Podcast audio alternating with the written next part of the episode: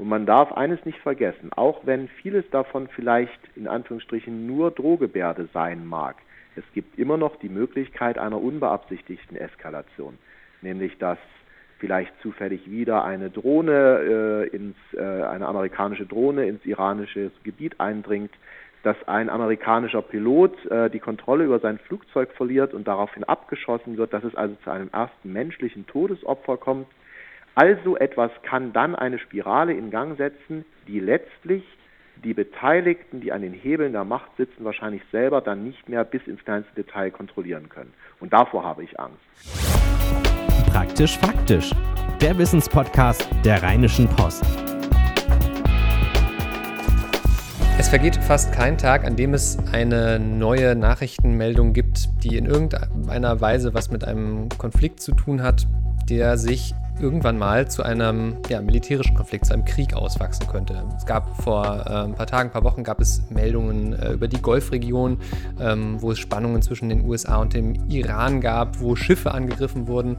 Dann kennen wir fast alle diese ähm, Meldungen, ähm, dass Nordkorea schon wieder irgendeinen Atomtest durchgeführt hat.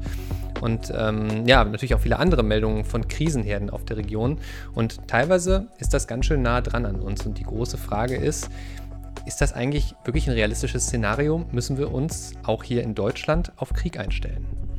Dafür haben wir uns einen Experten ans Telefon geholt, der uns all diese schweren und großen Fragen beantworten soll. Er heißt Ulrich Kühn, ähm, ist vom Institut für Friedensforschung und Sicherheitspolitik und da zuständig für den Bereich Rüstungskontrolle und neue Technologien. Hallo, Herr Kühn. Hallo mal so angefangen, bevor wir so auf die ganz konkreten Dinge blicken. Es gibt ja so diesen, diesen Leitsatz, den wir alle fast eingeimpft haben, ähm, dass wir froh sein können über 70 Jahre Frieden in Europa. So, und dann war ich letztens auf äh, der Republika, der Digitalkonferenz in ähm, Berlin, und da war dann, hat eine, eine, eine Rednerin gesagt, naja, eigentlich stimmt das nicht, weil ähm, wir hatten ja zum Beispiel sowas wie den Kosovo-Krieg, ähm, wo ähm, es auch kriegerische Handlungen in Europa gab. Und jetzt haben wir gerade gar nicht so weit weg von uns, ähm, den immer noch währenden äh, Kon Konflikt in der Ostukraine. Ähm, jetzt könnte man natürlich sagen, ja, aber das sind ja beides keine Länder in der EU, deshalb ist das ähm, ne, Frieden in, in, in, der EU ist es ja eigentlich. Aber was ich mich so frage, ist das nicht fast ein bisschen, ein bisschen verlogen zu uns selbst, wenn wir dann behaupten, dass es so lange jetzt schon Frieden in Europa gibt, wobei das ja gar nicht so richtig stimmt? Naja, man muss da schon ein bisschen unterscheiden zwischen Krieg und Krieg. Also was meine ich damit? Ähm, was wir seit 70 Jahren nicht mehr haben, und das ist richtig, äh, sind so massive Kriege zwischen Großmächten. Genau diese Form von Kriegen, die letztlich dann äh, kulminiert sind im Ersten Weltkrieg, im Zweiten Weltkrieg. Wir haben keinen direkten Krieg äh, nach 1945 gesehen zwischen der Sowjetunion und den USA. Wir haben keinen direkten Krieg gesehen zwischen China und den USA oder zwischen China und äh, heute Russland. Das heißt also, der Großmächtekrieg, den haben wir nicht mehr erlebt und dafür gibt es bestimmt auch Gründe. Ich würde sagen, das hat sehr viel mit dem Prinzip der nuklearen Abschreckung zu tun, nämlich dass diese Länder Nuklearwaffen haben. Aber gleichzeitig hat damit ja natürlich der Krieg weltweit nicht aufgehört. Das heißt, wir haben genau in den Regionen, wo es nicht diese Weltmächte gibt, äh, dort haben wir sehr viele Kriege während des Kalten Kriegs erlebt und auch in Europa. Und ich möchte nur mal kurz darauf hinweisen, dass äh, vor fünf Jahren, 2014, äh, Russland einfach mal einseitig in einem Teil der Ukraine auf der Krim-Halbinsel einmarschiert ist und den annektiert hat. Das ist ja auch ein kriegerischer Akt. Also das heißt, Kriege gibt es immer noch und Kriege finden vor der europäischen Haustür statt und wir haben auch das Gefühl, würde ich sagen, dass diese Kriege wieder näher rücken. Hm weil es auch viel mit äh, Drohgebärden zu tun hat. Also, ne, was Sie jetzt gerade beschrieben haben ähm, mit, der, mit der Krim, das waren ja im Grunde genommen, ich weiß, ich kann mich auch noch gut daran erinnern, alle haben sich gefragt, was passiert da jetzt? Da schwelt was. Aber in letzter Konsequenz sind es eben oftmals Drohgebärden, aus denen letzten Endes nichts wird, die aber doch alle verunsichern.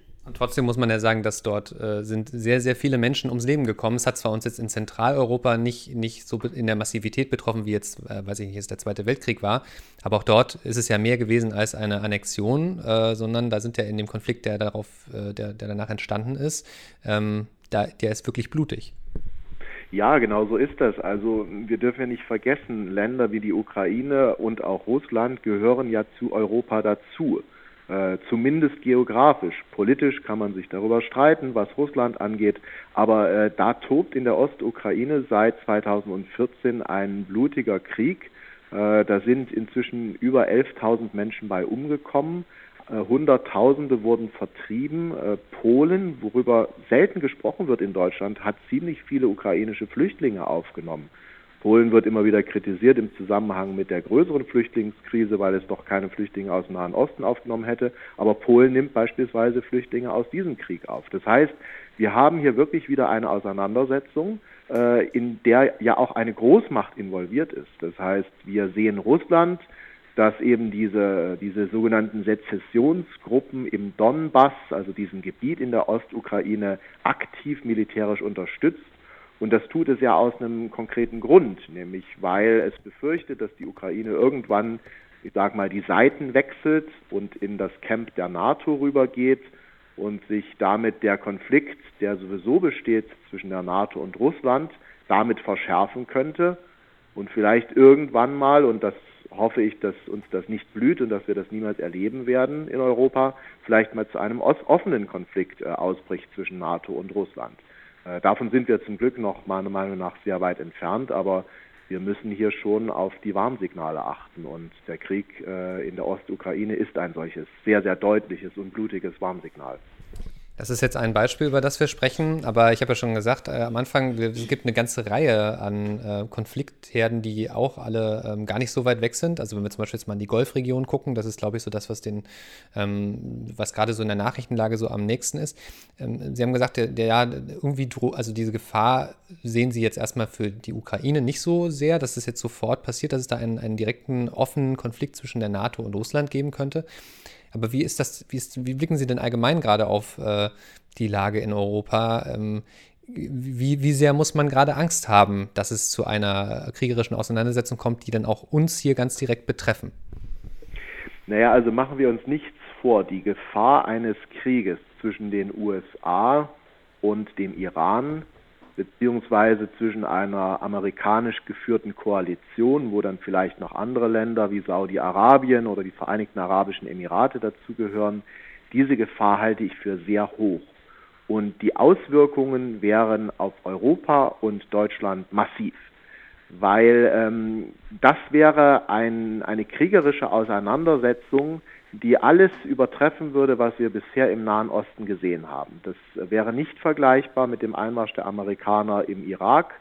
Ähm, es wäre nicht vergleichbar mit den bürgerkriegsähnlichen äh, Zuständen, die wir erleben in äh, Syrien, in Libyen.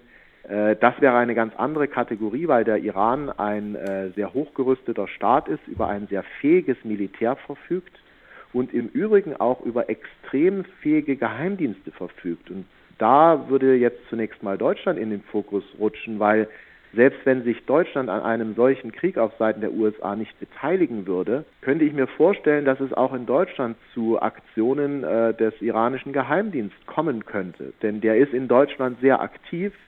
Und äh, wenn man mit den entsprechenden Experten der deutschen Nachrichtendienste spricht, dann sagen die, ja, also das ist für uns wirklich ein großes Bedenken, dass die natürlich in einem solchen Szenario dann auch losschlagen könnten, beispielsweise gegen die entsprechenden amerikanischen Militäreinrichtungen. Äh, ich spreche hier von Rammstein und äh, anderen Militäreinrichtungen, die auf deutschem Boden sind und von wo aus die Amerikaner natürlich dann in einem solchen Falle auch agieren würden. Also ich bin jetzt doch ähm, ein bisschen erstaunt, weil ähm, bislang, wenn ich mich so umtue und äh, Experteninterviews sehe, lese, dann ist doch meistens die Meinung, ein Krieg ist eher unwahrscheinlich. Also es geht eher um Drohgebärden und so weiter. Ähm, angesichts dessen, dass ähm, ja jetzt die Drohung im Raum steht von äh, Iran, dass sie im Grunde genommen alle 60 Tage die Urananreicherung erhöhen, würde das ja heißen, dass jetzt die Zeitbombe tickt, so wie Sie das gerade dargestellt haben. Genau so ist das. Diese Zeitbombe tickt. Wir erleben hier etwas, das wird äh, in der Wissenschaft als Game of Chicken bezeichnet. Und das kennt man vielleicht von diesen alten 50er, 60er Jahre Filmen mit James Dean. Ähm, zwei Autos und die Fahrer fahren mit den Autos aufeinander zu.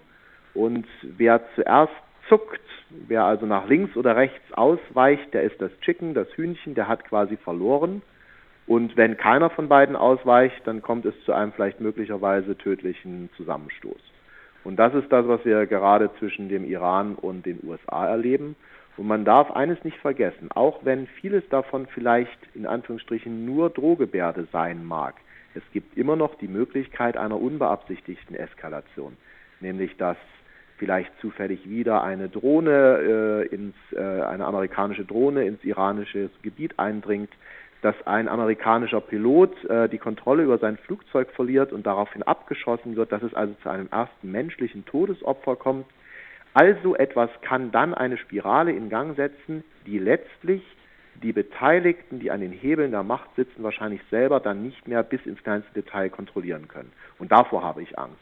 Wir äh, erleben hier eine extrem angespannte Situation. Wir hatten verschiedenste Vorfälle in den letzten Wochen und ich habe die Befürchtung, das ist noch nicht das Ende der Fahnenstange. Mhm. Ja, die Wahrscheinlichkeit ist ja, ist ja tatsächlich groß, dadurch, dass ähm, es ja jetzt quasi wieder so ein Zeitraum des Wartens und des Abwartens gibt, aber gleichzeitig alleine schon durch die, die Öllieferungen und Öltanker waren ja schon ein Thema und die Straße von Hormus, dass das ähm, so ein, ja, ja, für den Welthandel alleine einfach eine wahnsinnig äh, wichtige Region ist und es so viele Möglichkeiten gibt, dort auch kleine Interventionen mit großem Effekt zu, zu setzen. Ja, vor allem, wenn ich mich an diese Tankersache erinnere, wo dann auch ganz, also eher wirklich einfach unklar ist, ob vielleicht jemand auch so getan hat, als würde er quasi im Namen einer Konfliktpartei irgendetwas tun, um das irgendwie anzustacheln nach eigenen Interessen. Also es ist ja auch nicht so, als gäbe es dann nur diese zwei Seiten, sondern das sind ja sehr, sehr viele Spieler, die da beteiligt sind, wenn man es ein Spiel nennen möchte. Genauso muss man das sehen. Also der, der Nahe Osten ist leider ein Spielfeld der Regionalmächte und auch der Großmächte. Die Amerikaner, die äh, Truppen haben in, im Irak, in Syrien, äh, die Russen, die aktiv auf Seiten des äh, syrischen Präsidenten äh, Bashar al-Assad kämpfen, äh, die Türkei, die aktiv mitmischt, sich als, als, als eine Art Regionalhegemon betrachtet, der Iran, der wiederum dann Proxy-Truppen hat im Jemen, im Irak und auch äh, in den palästinensischen Gebieten oder auch im Libanon. Also eine wahnsinnig vertragte Situation und ähm, ich äh, habe die Befürchtung, dass sollte es wirklich im Nahen Osten zu einem Krieg kommen, dass eben auch noch andere mit hineingezogen werden. Und das ist, das ist etwas, da muss man dringend auf äh, Deeskalation setzen.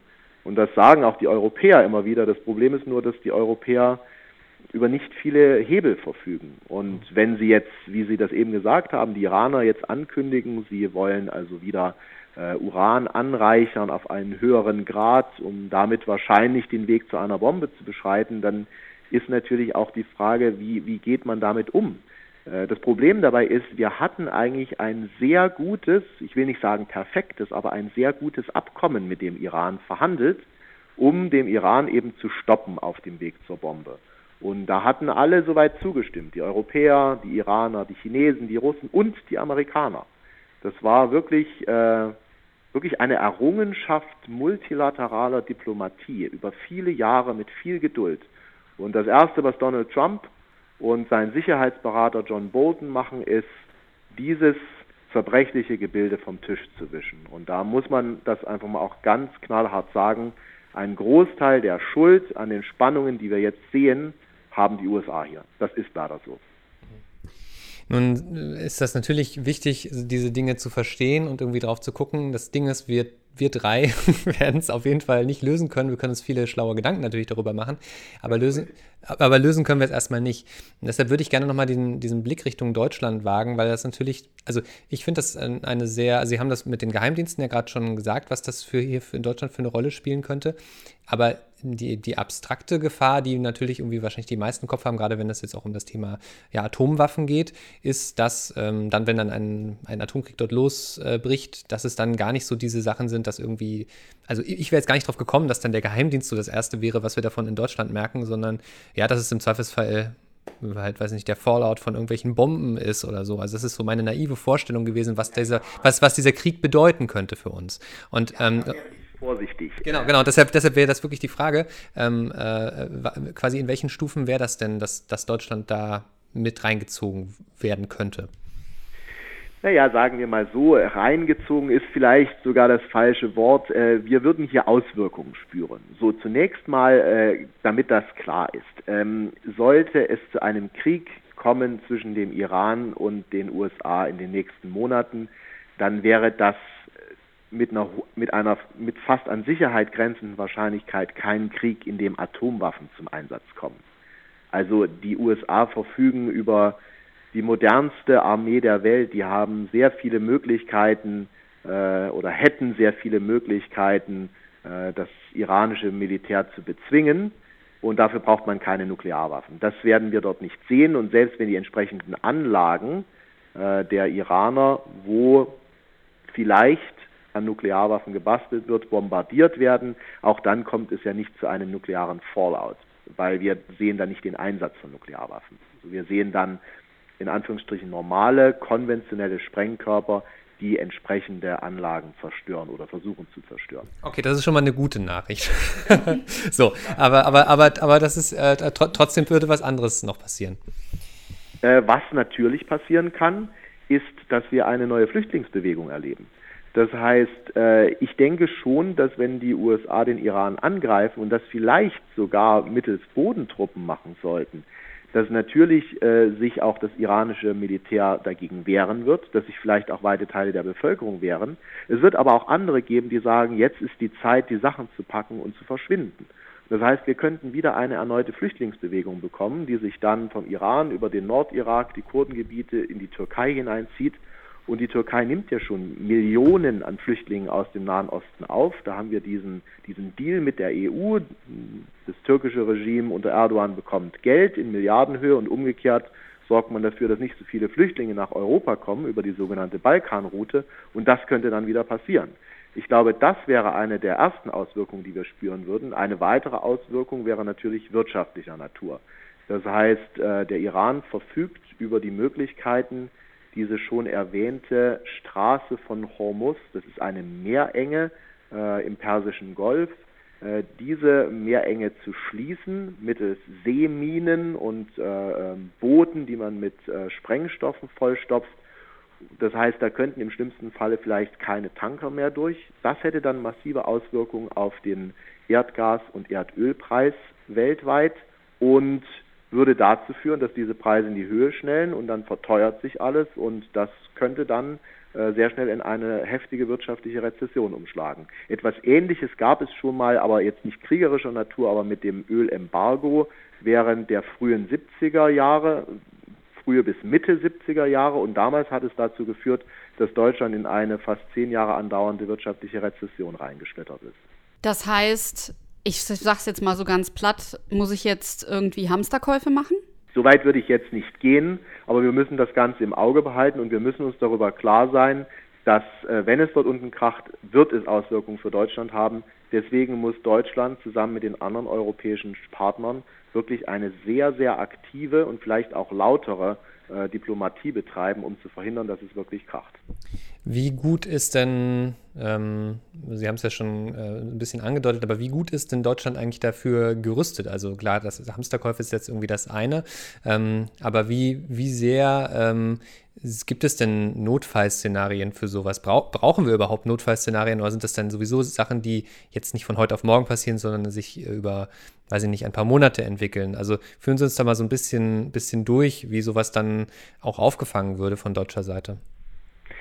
Naja, man muss immer ein bisschen unterscheiden, wovon reden wir konkret. Also wenn wir jetzt in diesem konkreten Falle, was ich eben gesagt habe, davon sprechen, dass vielleicht eine neue Flüchtlingswelle auf Europa zukommt, dass äh, eine sich eintrübende Wirtschaft auf Deutschland zukommt, äh, aufgrund kriegerischer Auseinandersetzungen am, am Persischen Golf, dann ist das natürlich was anderes, als wenn, sage ich mal, morgen aufgrund eines Cyberangriffs sämtlicher Strom in Deutschland für zwei bis drei Tage ausfällt. Ja, und ein Flieger wird jetzt auch nicht plötzlich, äh, ich sag mal, über Düsseldorf fliegen und Bomben ablassen morgen. So, das ist ja ein bisschen das Szenario. Ja, ne? Also genau. müssen wir morgen den Schutzbunker aufsuchen.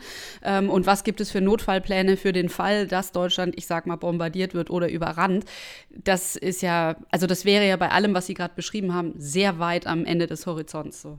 so ist das, so ist das, genau. Und da muss man jetzt auch nicht in Hysterie ausbrechen.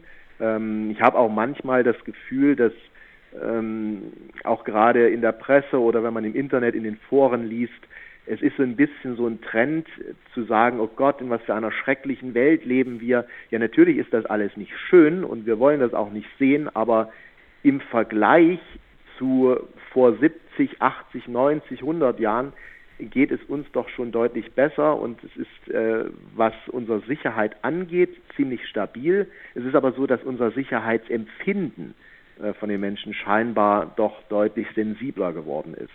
Und wenn wir mal über konkrete Notfälle sprechen wollen, natürlich gibt es da Pläne.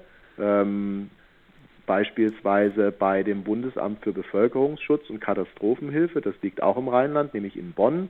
Dort sitzen Experten, die machen Übungen, die entwickeln auch Pläne wie könnte man mit konkreten Katastrophenszenarien umgehen.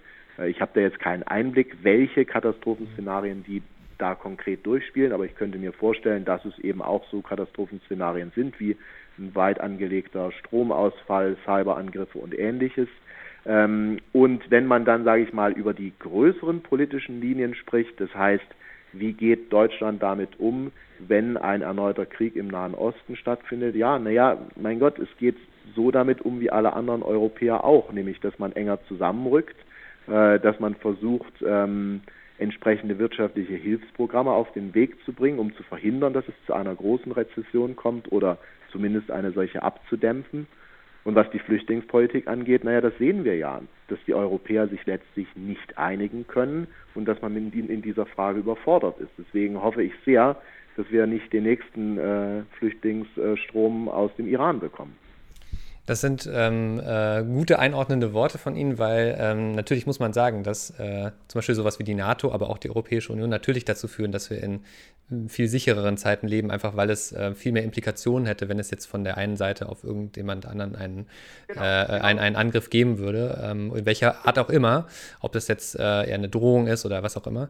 Ähm, aber Sie beschäftigen sich ja auch insbesondere mit neuen Technologien und Sie haben jetzt schon zweimal das Wort äh, Cyber in den, Mund, in den Mund genommen und das ist, glaube ich, sowas, was auch für die meisten am wenigsten greifbar ist. Klar, man kann sich vorstellen, durch einen Hackerangriff könnte irgendwie ein Stromnetz lahmgelegt werden, aber da stelle ich mir auch so vor, dass es ja wahrscheinlich dann noch schwieriger ist als jetzt bei, weiß ich nicht. Also bei, bei einer Waffe kann man relativ einfach nachvollziehen, ähm, da muss irgendwie jemand an großes Kriegsgerät rangekommen sein. Ein guter Programmierer, ähm, der einfach irgendwie, weiß ich nicht, nicht mehr alle Latten am Zaun hat, äh, keine Ahnung, äh, könnte, könnte der sowas auch auslösen. Also umreißen Sie mal dieses Gefahrenszenario eines Cyberangriffs. Naja, dazu muss man eigentlich erstmal so ein bisschen unterscheiden, dass es in dem im Cyberraum im virtuellen Raum eigentlich per se so eine klare Unterscheidung, was ist eine Waffe oder was ist keine Waffe, gar nicht so sehr gibt. Also worauf es da aufkommt, da vor allem darauf ankommt, ist, dass man Wissen hat. Äh, das heißt, wenn beispielsweise, ich sage mal, Ihr Computer hat ein Betriebssystem und dieses Betriebssystem, das läuft auch sehr schön rund, aber Ihr Nachbar weiß, dass an der einen Stelle ähm, was weiß ich, da wo der, der Drucker mit dem Computer verbunden ist, äh, dass an dieser Stelle ein Einfallstor ist. Da ist eine Lücke. Und da könnte man in ihr System eindringen und könnte sich im System bewegen, ohne dass sie überhaupt mitbekommen, dass da jemand äh, sich in ihrem inneren System bewegt. Ähm, das sind solche Einfallstore. Ähm, in, in den Fachkreisen nennt man so etwas Zero Days, ähm, wo der Besitzer gar nicht weiß, dass quasi ein Loch in der Mauer ist, aber jemand anderes weiß es. Und mit diesem Wissen kann man jetzt natürlich sehr viel anfangen. Also man kann erstmal gar nichts machen. Man könnte aber auch zum Beispiel sogenannte Implantate dort reinsetzen. Das heißt, es sind wie so Schläfer, das sind bestimmte kleine Programme, die irgendwann mal auf Befehl ausgelöst werden und dann zu einer Schadsoftware sich entwickeln im Sinne von, dass sie einen konkreten Einfluss darauf haben, wie das System arbeitet. Da gab es vor einiger Zeit einen großen Bericht darüber, dass angeblich die äh, Amerikaner tief in das russische Elekt äh, Elektronetz eingedrungen sind und dort solche Implantate versenkt haben, eben für den Tag X, wo es vielleicht mal zu einer militärischen Auseinandersetzung kommt. Und das ist natürlich äußerst äh, schwierig, weil, genau wie Sie schon richtig sagen, erstmal weiß man gar nicht, dass es passiert. Dann weiß man nicht, ähm, ob das jemals überhaupt benutzt würde. Es gibt auch keine Regeln, wie man sich darüber verständigt. Und das Schlimmste aus meiner Sicht ist, dass meist zivile Anlagen betroffen wären. Das heißt, Stromnetz ausschalten, naja, wen betrifft das denn? Das betrifft Sie und mich und jeden anderen, der an der Straße lang geht. Machen Sie sich mal Gedanken darüber, wie lange das Essen beim Supermarkt um die Ecke gut bleibt, wenn die Tiefkühltruhen alle ausfallen. Naja, es fängt schon beim kalten Wasser an, das sind wir gar nicht mehr gewöhnt. Genau, richtig. Oder ähm, gehen wir weiter, gehen wir in die Krankenhäuser rein. Die haben natürlich meist alle Notfallaggregate, aber was ist eben mit den Einrichtungen, die sowas nicht haben? Also allein, wenn man mal für sich im Kopf durchspielt, drei Tage ohne Strom, was mache ich? Wie ernähre ich mich? Was trinke ich? Welche Medikamente bekomme ich? Da wird es schon hart. Deswegen äh, bin ich der Meinung, für diesen Cyberraum braucht es dringend gemeinsame Regeln der Staaten, um eben zu verhindern, dass man sich hier auf ziviler Ebene bewusst oder unbewusst angreift. Ähm, leider sehen wir das überhaupt nicht, weil inzwischen wird das einfach als ein Bereich wahrgenommen, der sehr wichtig ist fürs Militär, wo man auch seine Macht ausüben kann und ähm, Staaten wie Russland, die USA, China haben bisher es eigentlich nicht ernsthaft versucht, in diesem Bereich miteinander ins Gespräch zu kommen. Warum auch? Es sind ja im Moment noch so eine Art Geheimwaffe, jeder weiß es. Zum Ultimativen ist es noch nicht gekommen und jeder hat es aber irgendwie in petto. Es ist ja noch so ein bisschen, in dem Moment, in dem man anfängt, sich darüber auszutauschen, würde ich jetzt mal sagen, dann ist es ja auch so ein bisschen jetzt alle, also wie soll ich sagen, wie im Pokerspiel, da muss man die Karten auf den Tisch legen äh, und zeigen, was man auf der Hand hat, will man vielleicht auch gar nicht. Genau, so ist das. Und äh, Staaten wie die USA, die einfach schon sehr, sehr lange daran arbeiten, die werden einiges äh, in petto haben. Da wird es einige äh, hart äh, massive Schadsoftware geben. Ähm, und warum sollte man das jetzt den anderen Seiten zeigen? Ähm, mir zeigt es halt einfach nur, dass ein Land wie Deutschland, wo der Bundestag inzwischen mehrfach auch Ämter vom äh, russischen Geheimdienst oder äh, zumindest Gruppen, die man dem russischen Geheimdienst zuordnet, gehackt worden sind, wo die Angreifer tief eingedrungen sind ins System, da ist für mich klar, dass Deutschland hier einfach mehr tun muss. Nicht nur auf der politischen Ebene, sondern auch auf der wirtschaftlichen Ebene. Wir dürfen nicht vergessen, Deutschland ist äh, immer noch das Land mit den meisten Patentanmeldungen weltweit. Deutschland verfügt über einen Mittelstand, der ähm, neueste Maschinen, Technologien herstellt, die in der ganzen Welt sehr beliebt und nachgefragt sind. Und das sind natürlich, das sind tolle Angriffsziele. Mhm. Ähm, da kann man eine ganze eigene Folge nochmal zu machen. Ähm, aber so in der, in der Abwägung, ähm, Sie haben ja schon so ein bisschen die Angst nehmen können, dass jetzt, ähm, weiß ich nicht, morgen der Bombenkrieg in Deutschland ausbricht, ähm, was eine gute Nachricht natürlich ist. Ähm, aber wägen Sie das mal so ein bisschen ab. Was ist denn das? also, wenn ich Ihnen so zuhöre, würde ich denken, ja, es ist dann auch eher wahrscheinlicher, dass es so eine Art der ich will das jetzt nicht stille Kriegsführung nennen, aber zumindest eine, die jetzt nicht so diese offensichtliche Waffengewalt trägt, sondern das sind eher so, so schleichende Dinge, die man auch gar nicht direkt erst als einen kriegerischen Akt begreift, dass das eher mal Deutschland in irgendeiner Form ähm, treffen könnte, als jetzt so ein, ein, äh, ein offener Waffenangriffskrieg. Ja, es gibt da in der Wissenschaft den Begriff der hybriden Kriegsführung hört sich ein bisschen merkwürdig an. Was damit gemeint ist, ist im Grunde zu versuchen, auf eine andere Partei Einfluss auszuüben mit allen Mitteln und, wenn es geht, unterhalb des Levels zur offenen Kampfhandlung. Und äh, da haben wir gerade in den letzten Jahren gesehen, dass die Russen da ziemlich bewandert sind, dass sie sehr aktiv sind, staatliche russische Stellen, die Einfluss nehmen auf die Wahl in den USA oder zumindest das versuchen, wo es äh, ganze Bot-Armeen auf Twitter und Facebook gibt, wo dann Fake News verbreitet werden, wo versucht wird, ähm, auf Parteien Einfluss zu nehmen. Das haben wir in Deutschland gesehen mit einem Abgeordneten der AfD, äh, der sehr enge Kontakte nach Moskau hat. Äh, wir haben es gesehen in Österreich, wo der österreichische Geheimdienst äh, vom russischen unterwandert wurde. Ähm, wie gesagt, das Thema Cyber, auch da sind die Russen sehr aktiv. Also was das angeht, ist Deutschland längst im Ziel. Ich würde nur nicht so weit gehen zu sagen, dass Deutschland quasi sich im Krieg befindet und auch bei der Benutzung des Wortes hybride Kriegsführung wäre ich vorsichtig. Deutschland ist ein Ziel. Äh, Mächte wie Russland versuchen Einfluss auszuüben. Ob sie das auch wirklich schaffen und ob es auch einen wirklichen Einfluss hat, das ist wieder eine ganz andere Frage. Aber grundsätzlich muss man sagen, momentan muss man in Deutschland keine Angst vor einem Krieg haben. Das ist ein äh, ganz wunderbares Schlusswort, würde ich sagen. Äh, vielen Dank, Herr Kühn, für Ihre ganzen Einschätzungen und äh, klaren Worte heute. Ganz herzlichen Dank. Ähm, wenn ihr noch Fragen dazu habt, wenn euch irgendwas speziell beunruhigt habt oder vielleicht habt ihr auch dadurch jetzt Ideen bekommen über Themen, für die ihr gerne mehr wissen wollt, dann schreibt uns gerne an praktischfaktisch.rheinische-post.de. Dann gehen Henning und ich los und finden Antworten. Und äh, für heute muss ich sagen, ich mich macht das schon ganz schön nachdenklich. Was sagst du? Jedes Mal, wenn ich mich mit äh, einem dieser, es waren diverse Themen, mit denen wir uns heute beschäftigt haben, ähm, aber immer wenn ich, wenn ich da mal so eintauche, dann, ja, es ist irgendwie so ein komisches, mulmiges Gefühl und umso, ja, besser äh, oder umso mehr habe ich mich jetzt aber auch gefreut, dass es jetzt auch nicht, dass man jetzt nicht in totale Panik verfallen muss, sondern dass es da durchaus Lösungsansätze für gibt. Eine kleine Bitte habe ich noch, wenn ihr unseren Podcast gerne hört, ähm, dann äh, schaut doch gerne mal bei äh, einer Umfrage vorbei, die wir gerade durchführen für alle unsere Podcasts. Ähm, wir wollen nämlich gerne wissen, was hört ihr ähm, besonders gerne bei uns, was mögt ihr, was mögt ihr vielleicht auch nicht. Ähm, rp-online.de slash Podcast-Umfrage, da könnt ihr mitmachen, dauert nur ein paar Minuten und ihr helft uns wirklich sehr weiter und äh, könnt uns Feedback kommen zu lassen. rp-online.de slash Podcast-Umfrage. In diesem Sinne, bis nächste Woche. Ciao, ciao. Tschüss. Keine Lust, auf die nächste Episode zu warten? Frische Themen gibt es rund um die Uhr auf rp-online.de.